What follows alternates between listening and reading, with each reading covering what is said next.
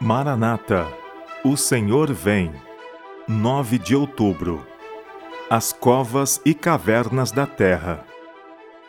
Então os homens se meterão nas cavernas das rochas e nos buracos da terra, ante o terror do Senhor e a glória da sua majestade, quando ele se levantar para espantar a terra.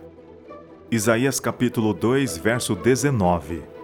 Os que estão ocultos têm sido dispersos por causa do ódio do homem contra a lei de Jeová.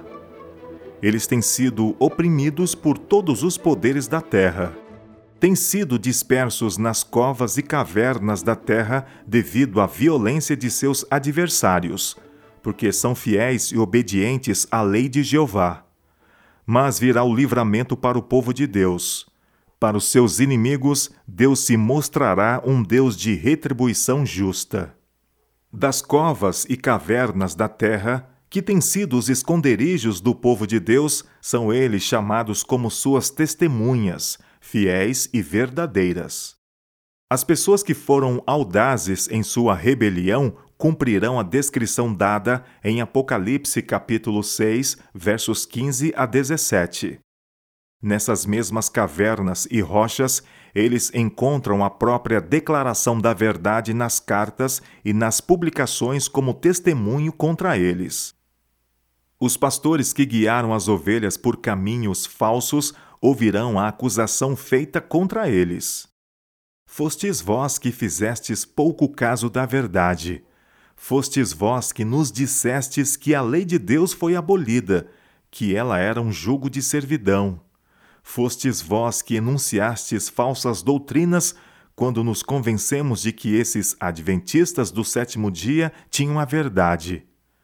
O sangue de nossa alma está sobre as vossas vestes sacerdotais.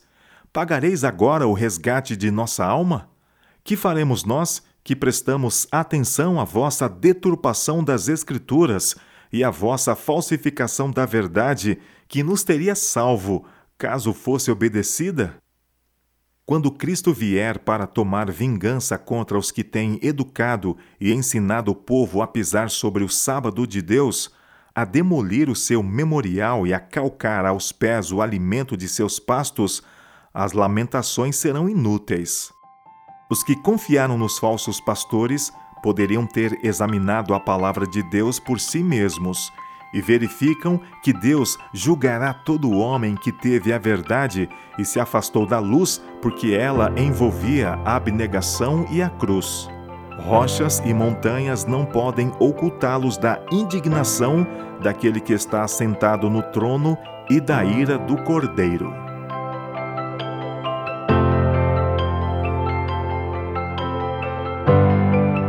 Ellen G. White Meditações matinais Maranata, O Senhor Vem, de 1977.